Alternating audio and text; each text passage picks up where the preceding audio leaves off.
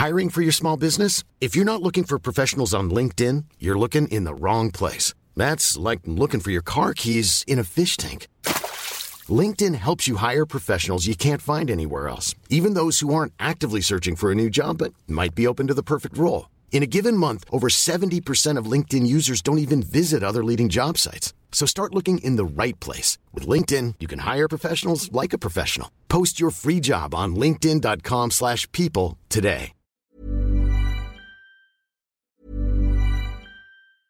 It's that time of the year. Your vacation is coming up. You can already hear the beach waves, feel the warm breeze, relax, and think about work. You really, really want it all to work out while you're away. Monday.com gives you and the team that peace of mind. When all work is on one platform and everyone's in sync, things just flow wherever you are. Tap the banner to go to Monday.com.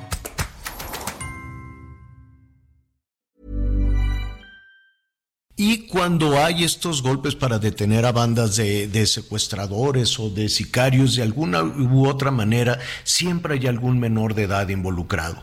Sea en los acontecimientos de este fin de semana, como los de Sonora, que son terribles, los de Guanajuato, los de Zacatecas, en fin, ¿no? Es, es, una, es una situación lamentable. ¿Es suficiente con esta recomendación que hace México a los Estados Unidos? Aquí ya tenemos resuelto este tema. Vamos a platicar en ese momento con Juan Martín Pérez García, es coordinador de Tejiendo Redes Infancia en América Latina y el Caribe. Juan Martín, ¿cómo estás? Muy buenas tardes. Muy buenas tardes, Javier. Gracias por la oportunidad. Al contrario, Juan Martín, pues vemos que México le hace esa recomendación no al gobierno, pero sí a las familias de los Estados Unidos. Eh, y uno supondría que cuando haces una recomendación siempre es bienvenida de alguien que a partir de la experiencia ya lo resolvió, ¿no? Claro. Sí, mira, yo creo que, eh, bueno, no, no, es nuevo, ya sabemos que la política de comunicación de este gobierno federal está más en una lógica que se define de posverdad, ¿no? O sea, mover más emociones, desinformar, que partir de evidencia. El caso de México, tristemente, hay que ubicar que las personas adolescentes y jóvenes están en el peor momento histórico para poder desarrollar esta etapa de vida. Todas y todos que hemos pasado por esto, podemos hacer el comparativo de cómo fue nuestra adolescencia y nuestra juventud en varios apartados. Situación económica, seguridad, y también la forma de ser escuchados, y esto se ha modificado, pero sobre todo colocaría Javier el acento en términos de las respuestas institucionales. Tenemos eh, prácticamente ninguna eh, política pública dedicada a las personas adolescentes y jóvenes y podemos segmentarlas en tres, en una lógica de prevención, evitando que puedan vincularse a actos delictivos, por otra parte aquellos que ya están vinculados a algún hecho que puede ser eh, administrativo o de robos y particularmente separar aquellos que están en crímenes de alto impacto. Los tres requieren, en términos de juventudes, eh, acciones diferenciadas y en ninguna de las tres tenemos eh, algún tipo de respuesta.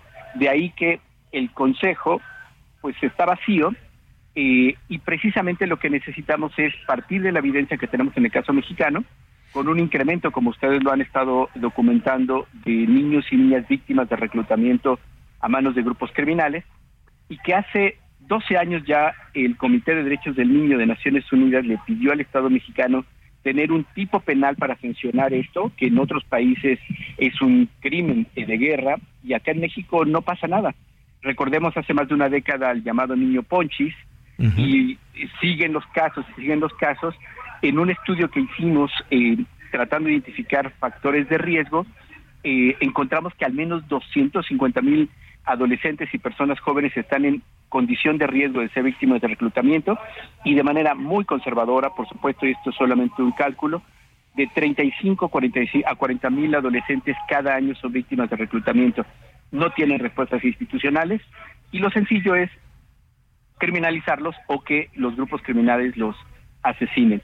Por ello es tan importante hablar de este tema, ubicar que tienen el doble rostro, tristemente, de victimarios, pero antes fueron víctimas y son víctimas solas, abandonadas, donde tenemos obligaciones legales como país. Sí, tienes, tienes toda la razón, pero también es cierto, pues, hemos escuchado, no nada más en esta administración, sino en en gobiernos anteriores, tal vez desde el gobierno federal, y en muchas ocasiones lo que sale del gobierno federal difícilmente aterriza, difícilmente aterriza por la instrumentación de, estos proyectos, de estos programas que tiene que ver con los gobiernos de los estados y sobre todo con los gobiernos municipales que no tienen, eh, son muy pocos, realmente muy pocos los gobiernos municipales que tienen la capacidad, el interés o el protocolo para poder este, trabajar con niñas, niños o, adolescentes. Entonces, ¿qué, opinión te merece estos esfuerzos? Digo, aplaudía, se aplaudía em, al, arranque de esta administración cuando se dijo vamos a, evitar que las y los jóvenes este, sean seducidos por el crimen y para hacer eso les vamos a dar un dinero. ¿Qué opinas? Bueno, mira, ya hace mucho tiempo que se ha documentado, el Banco Mundial ha hecho varios análisis, aquí mismo el Coneval, que los programas de transferencia monetaria tienen poca eficacia para cambiar las condiciones de pobreza y precariedad. Solo recordemos que esto empezó en el 89, ya hace pues, más de 40 años con Salinas de Gortari, y lamentablemente seguimos teniendo el 42% de la población en pobreza. Es decir, claramente sabemos que eso no funciona.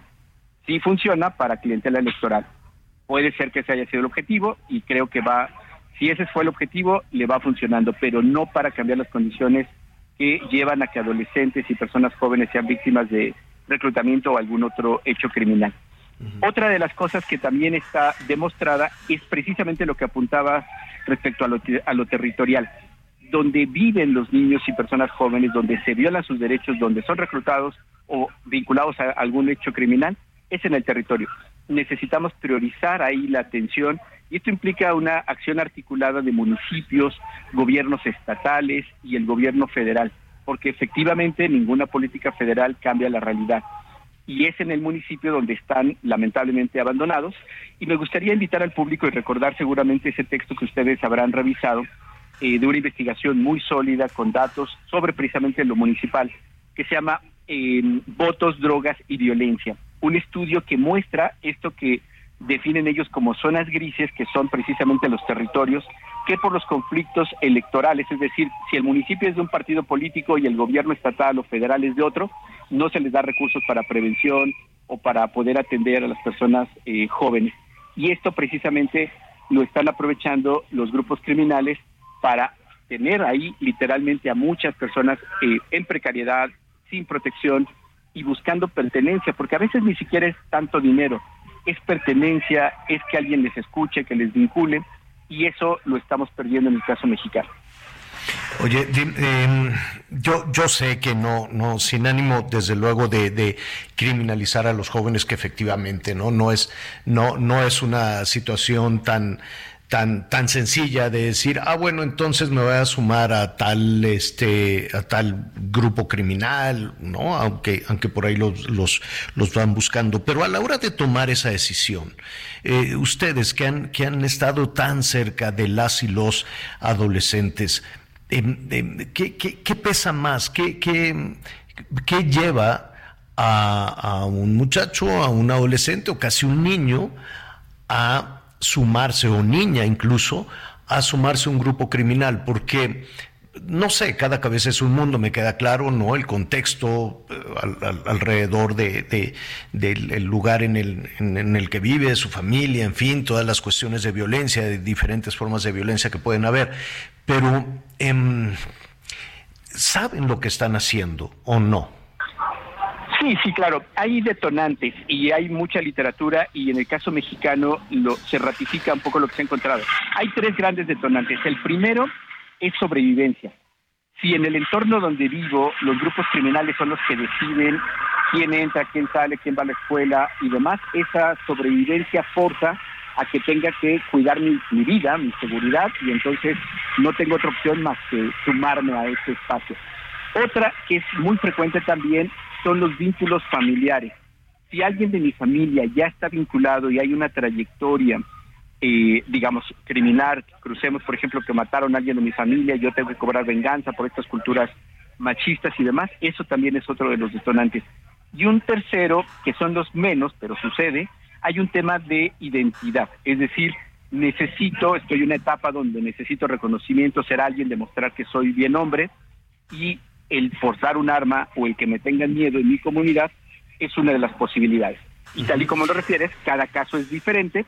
Y es central aquí, Javier, destacar que cuando hablo del doble rostro, son eh, victimarios y no deben de quedar impunes los hechos en los que se vinculen, que dañan a otras personas, pero sí tenemos que tener el reconocimiento de que hay una condición eh, que los coloca como víctimas, sin, insisto, sin eximir su responsabilidad y que eso implique, de acuerdo a la, al sistema de justicia eh, para adolescentes, darles eh, la atención que requieren, pero ahí la, el desafío es cómo evitamos que nosotros le estemos entregando a los grupos criminales cada año a miles de adolescentes. ¿Y cómo? ¿Cómo, ¿Cómo, se puede, ¿Cómo se puede evitar eso?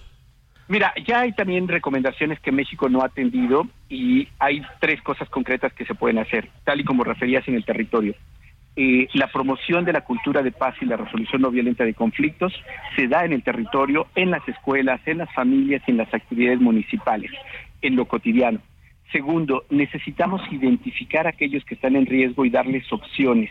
Se hablan de programas de desvinculación para aquellos que ya tienen algún mm. tipo de vínculo, porque es central reconocer que cuando pensamos en eh, sicarios es el extremo y son muy poquitos.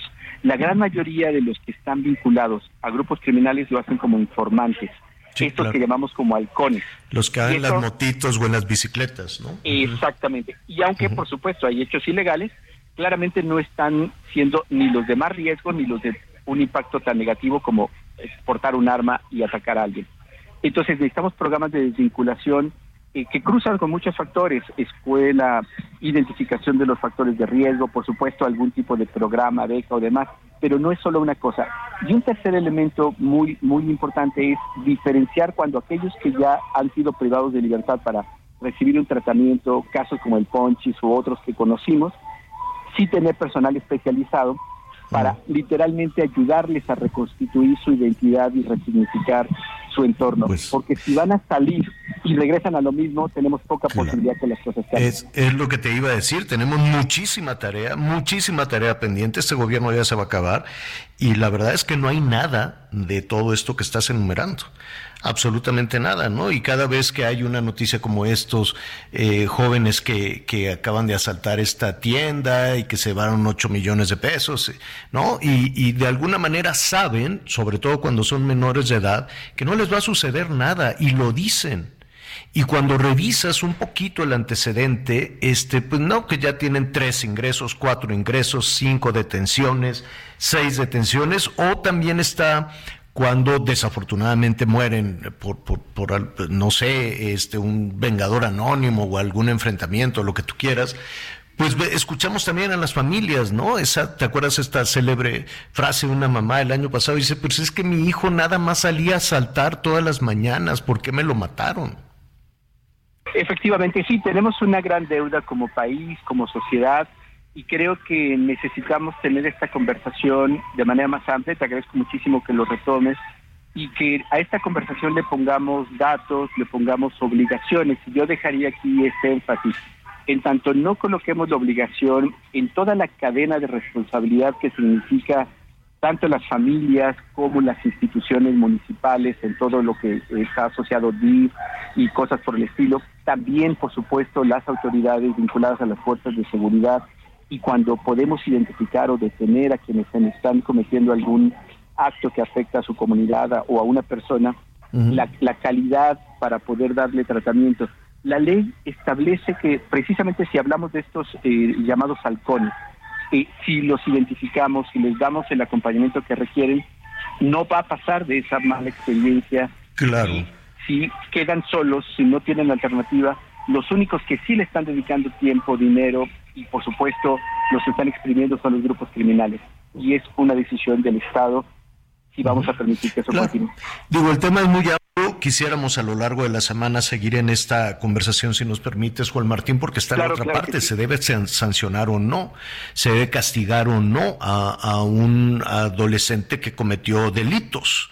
Y que lo sigue cometiendo, porque hay toda esta parte que ningún político se quiere meter hasta allá, las familias tampoco, las organizaciones tampoco, y dicen, no, es que si voy a criminalizar a un menor de edad, en fin, y, mientras superamos todas estas cuestiones de, de una política no sé, ¿no? De, de, limitación, un tanto miedosa también, pues ese adolescente crece en un año con, una, con impunidad.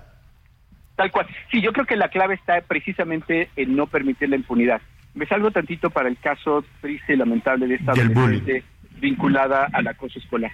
La, la, adolescente ya está detenida, hay una ley, tiene que recibir el tratamiento que corresponde, la familia acceso a la justicia, reparación del daño. Ese tipo de acciones, aunque sean pequeñitas, frenan para que esto no se repita. Por eso es que cuando hablo del doble rostro de víctimas y victimarios no exime su responsabilidad y no significa que hagamos un llamado a la impunidad. No, lo que necesitamos es identificarlos, atenderlos y quienes sean responsables, pues aplicar la ley que ya está en nuestro país. Te agradezco muchísimo y si no tienes inconveniente vamos a estar muy cerca de ustedes porque son, son muchos. Te llegaron una cantidad de llamadas enorme a favor, en contra. Juan Martín las estaremos revisando. Muchísimas gracias. Gracias, Javier, por esta oportunidad. Muy buena tarde. Al contrario, es Juan Martín Pérez García, coordinador Tejiendo Redes de Infancia.